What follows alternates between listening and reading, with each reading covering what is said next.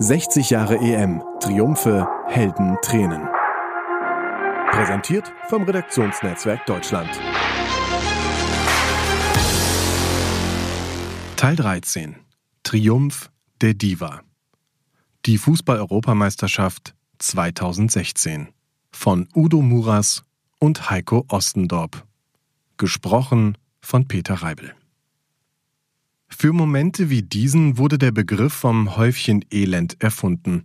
Es läuft das Finale der Fußball-Europameisterschaft 2016 in Paris. Cristiano Ronaldo kauert auf dem Boden und jammert gestenreich. Der Schiedsrichter unterbricht das Spiel, da sitzt ja schließlich nicht irgendwer. Der vielleicht beste Fußballer der Welt in jenen Tagen kann einfach nicht mehr. Nach einem hässlichen Foul des Franzosen Dimitri Payet in der achten Spielminute, für das Schiedsrichter Marc Klattenburg nicht einmal einen Freistoß gibt, hat er zwar noch ein paar Minuten heroisch versucht, für sein Land auf die Zähne zu beißen, aber das linke Knie dick bandagiert, streikt. Ronaldo, die Weltmarke CR7, quält sich mehr über den Platz, als dass er dem Spiel seines Teams noch irgendwelche Impulse geben könnte. Weniger die schmerzhafte Innenbandzerrung als die Notwendigkeit, den Platz verlassen zu müssen, lässt ihn Tränen vergießen. Es ist ein ganz großes Gefühlskino im letzten Spiel dieser seltsamen EM, in der die Gastgeber nun näher denn je vor dem Triumph stehen.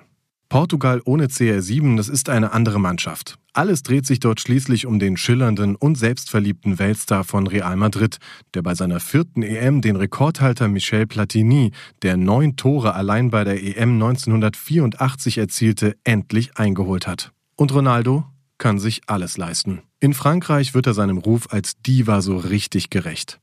Er lächelt auf dem Platz während des Spiels für Selfies mit Flitzern. Sollen sie doch alle gefälligst auf ihn warten mit der Fortsetzung des Spiels. Er wirft das Mikrofon eines portugiesischen Fernsehreporters in einen Teich, weil ihm eine Frage nicht gefallen hat. Er lästert über die defensive Spielweise von Fußballzwerg Island und verweigert deshalb den Trikottausch mit Gegenspieler Aaron Gunnarsson. Aber Ronaldo schießt auch Tore, wenn es darauf ankommt. Zwei beim irren 3 zu 3 gegen die Ungarn, eins davon mit der Hacke.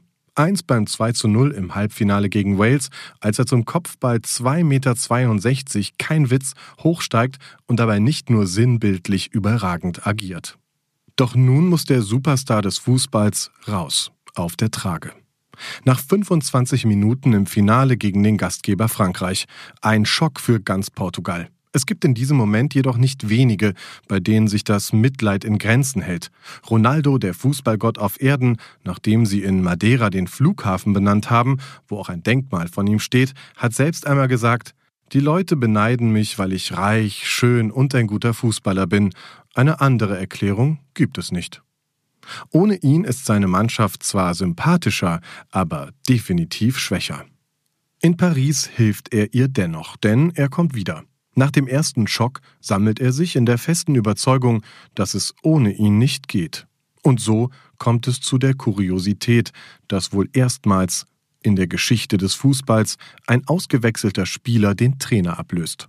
Offiziell bleibt Fernando Santos im Amt, aber schon in der Halbzeit beim Stand von 0 zu 0 hält CR7 eine Kombination aus seinen Initialen und der Rückennummer die Ansprache. Das war fantastisch, lobte Verteidiger Cedric Soares die Motivationsfähigkeit seines Kapitäns später. Denn so umstritten die Diva in der Öffentlichkeit auch sein mag, die Mitspieler verehren ihn. PP, auch bei Real sein Kollege, ruft zum Kabinenschwur auf. Als er gesagt hat, dass er nicht weitermachen kann, habe ich zu den anderen gesagt, wir gewinnen es für ihn. Später dann in der Verlängerung sieht man Ronaldo dann nur noch an der Seitenlinie herumhüpfen, wild gestikulieren. Einmal schubst er sogar seinen Trainer weg. Er ist schließlich der Bessere für den Job, jedenfalls an diesem Tag. Als Santos den Stürmer Eder einwechselt, flüstert ihm sein Kapitän ins Ohr, Du machst jetzt das Siegtor. Und natürlich macht Eder, wie ihm geheißen, den Siegtreffer in Spielminute 109 und beteuert, er hat mir Kraft und Energie gegeben. Er, das ist natürlich Ronaldo. Portugal wird also Europameister. Erstmals überhaupt. Nach vielen hoffnungslosen Ansätzen mit starken Mannschaften, die von großen Persönlichkeiten wie Eusebio oder Luis Figo geführt wurden und immer tragisch endeten, holen die Fußballer von der Iberischen Halbinsel endlich einen Titel.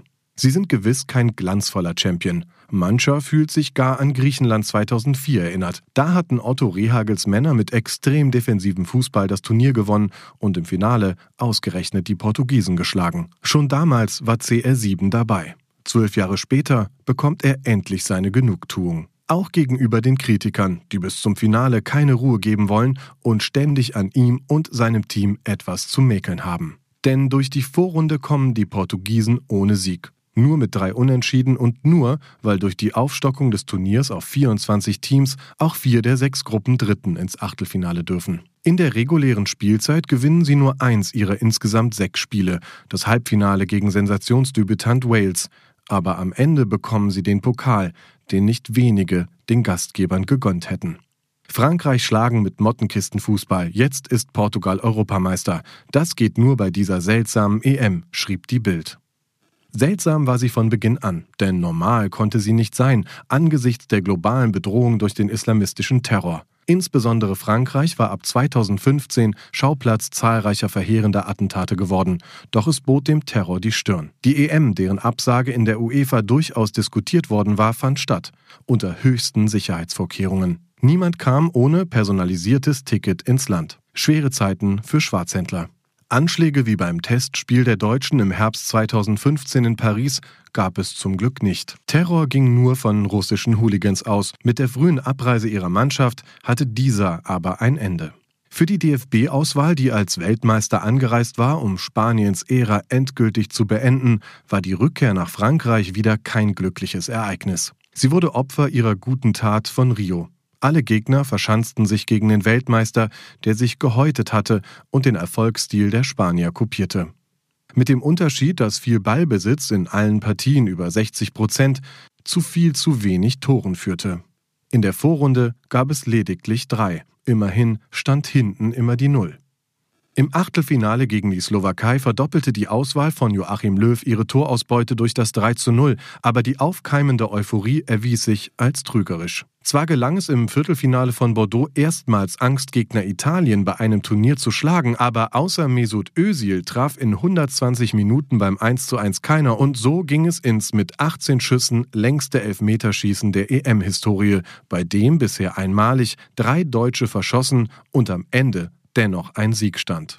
Löw spricht noch vier Jahre später gegenüber dem Redaktionsnetzwerk Deutschland von einem Krimi bis zum letzten Schuss durch Jonas Hector, der dann die Erlösung brachte. Der Kölner war einer von drei Spielern in der Startformation gegen Italien, die nicht Weltmeister geworden waren. Niemand hielt einen großen Umbruch nach Rio für nötig. Nicht einmal nach dem erneut verlorenen Halbfinale, einem 0 zu 2 gegen Frankreich, dem zweiten in Folge unter Löw bei einer EM. Er sagt dazu, Natürlich überwiegt in meiner Erinnerung an die EM 2016 in Frankreich die Enttäuschung. Enttäuschung darüber, dass wir in diesem Turnier nicht den letzten Schritt geschafft haben, obwohl er möglich und für mich auch zum Greifen nah gewesen wäre. Enttäuscht haben wir dennoch nicht. Denn natürlich kann man auf diesem höchsten Niveau, in dem es auf Nuancen ankommt, in dem Details entscheiden, in einem Halbfinale gegen den Turniergastgeber ausscheiden. So ein Detail wie Bastian Schweinsteigers unmotiviertes Handspiel, das sich anfügte an das von Jerome Boateng gegen Italien in der Runde zuvor. Beide führten zu Elfmetern und Gegentoren. Gegen die Franzosen zum Aus. Löw sagt dazu, noch heute fällt es mir schwer, mich mit dieser Niederlage in Marseille abzufinden, denn wir waren sicher nicht die schlechtere Mannschaft. Wir hatten mehr Ballbesitz und mehr große Chancen, daher konnte ich der Mannschaft danach auch keine großen Vorwürfe machen. Seinem Team fehlte halt einer, der das Glück unbedingt erzwingen wollte. Einer wie Portugals CR7. Hören Sie jetzt die persönlichen Erinnerungen an diese EM von Reporterlegende Hartmut Scherzer. Bei der Europameisterschaft 2016 äh, hatte jeder äh, den 13. November von 2015 im Kopf der, dem Terroranschlag beim Spiel äh, Frankreich gegen Deutschland im Hinterkopf. Als ich mich vor dem Spiel und entsprechend waren die ganzen Sicherheitsmaßnahmen äh, um, rund um dieses diese Europameister vor allen Dingen um das Stadion Stade de France dort musste ich mich auch akkreditieren. Aber das war alles so kompliziert und die, die Hinweisschilder waren also für mich zumindest, obwohl ich mich französisch auskenne, so missverständlich. Also diese Akkreditierungszentrum, dieses Akkreditierungszentrum war nicht innerhalb des Stadions, sondern weit außerhalb. Und ich suchte also diese Akkreditierungsstelle, um meine Akkreditierung zu holen. Und da kam mir äh, ein Mann entgegen äh, mit einem dunklen Teint und einer Brille und der hatte ein offizielles äh, Schild umhängen, eine offizielle Akkreditierung. Da bin ich auf ihn zugegangen, habe ihn gefragt, äh, auf Französisch, äh, wo sind eben die, wo kann ich mich akkreditieren? Und er sagt, deutet er auf hinter mich, genau da ist sie. Und dann hat er mich gefragt, äh, ob ich, äh, was für ein Journalist ich wäre. Da habe ich gesagt, je suis Journalist allemand. Ah, allemand. Und dann hat er sich vorgestellt, wer er ist. Nämlich derjenige, der die Katastrophe am 13. November 2015 verhindert hat, indem er nämlich den Selbstmordattentäter, der ins Stadion wollte, aufgehalten hat. Da hat er mir also auf seinem äh, Handy, hat er mir also dann die Bilder gezeigt, wie ihn der äh, französische Staatspräsident François Hollande äh, äh, gratuliert hat und das Foto ihm, ihm gewidmet hat. Er hat mir dann die, äh, den die Auszeichnung äh, gezeigt, äh, als äh, die ihm die das Innenministerium äh, ver, verliehen hat. Und dann hat er mir das Foto gezeigt. Das war äh, die auch die Titelseite bei L'Equipe. Äh, die hieß also Un héros chez les Bleus. Und das heißt also, ein Held bei, den, bei, bei der französischen Nationalmannschaft, der war also in, im Camp, im Vorbereitungscamp in äh, äh, Clairefontaine und der eine Spieler, äh, Matit, äh, legt also den Arm um ihn. So, daraus habe ich natürlich eine Geschichte gemacht und wir sind danach äh, in Verbindung geblieben und am, äh, am Jahrestag des 13. November dieses Terroranschlags mit 130 Toten und über 300 äh, äh, über 300 Verletzten hat er angerufen, hör mal, wäre es nicht jetzt eine Geschichte zum Jahrestag äh, mit mir über was damals wirklich geschehen ist. Und da bin ich also äh, nach äh, Frankreich zu ihm nach Hause gefahren und da hat er mir also genau, äh, habe ich eine Geschichte für die Frankfurter Allgemeine Zeitung gemacht, ganzseitig. Und da hat er mir genau erklärt den ganzen Ablauf, wie das alles passiert ist. Und dieses, diese entscheidende Szene war also die, er war an dem Drehkreuz der Kartenkontrolleur und, muss, und, muss, musste also die beiden Schlangen links und rechts musste er immer kontrollieren. Er musste nur die Karten sehen, ja, und dann gingen die also rein. Und dann auf der linken Seite kam plötzlich einer, der ganz dicht an der anderen war und wollte also rein ohne eine Karte. Und er hat also gesehen, und zwar hat er gesagt, ich kannte diesen Trick von der U-Bahn, dass man, wenn man sich ganz eng zusammendrängt, können zwei durch die, durch die Schranke durch, ja. Und das hat dieser äh, Nordafrikaner, das hat der gemacht, hat sich also hinten einen Fan gezwängt und ich habe das Gott sei Dank gesehen, habe die Hand dazwischen gemacht und habe gerufen, Aret, wo ist dein Ticket?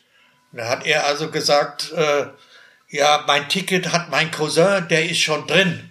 Und da habe ich zu ihm gesagt, wer kein Ticket hat, kommt nicht rein.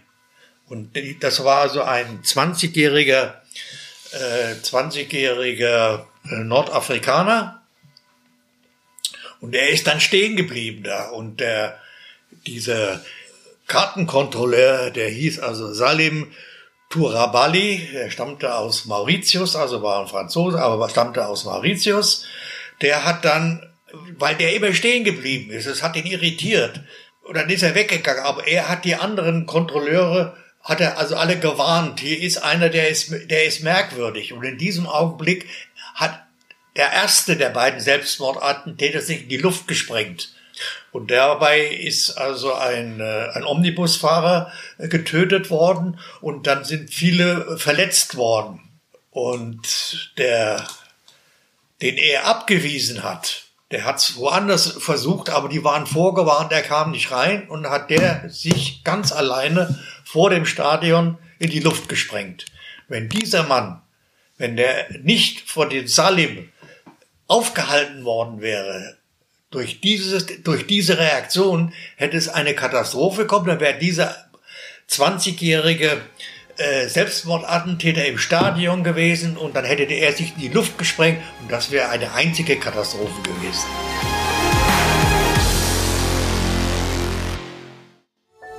Dies war eine Produktion der Podcast-Bande.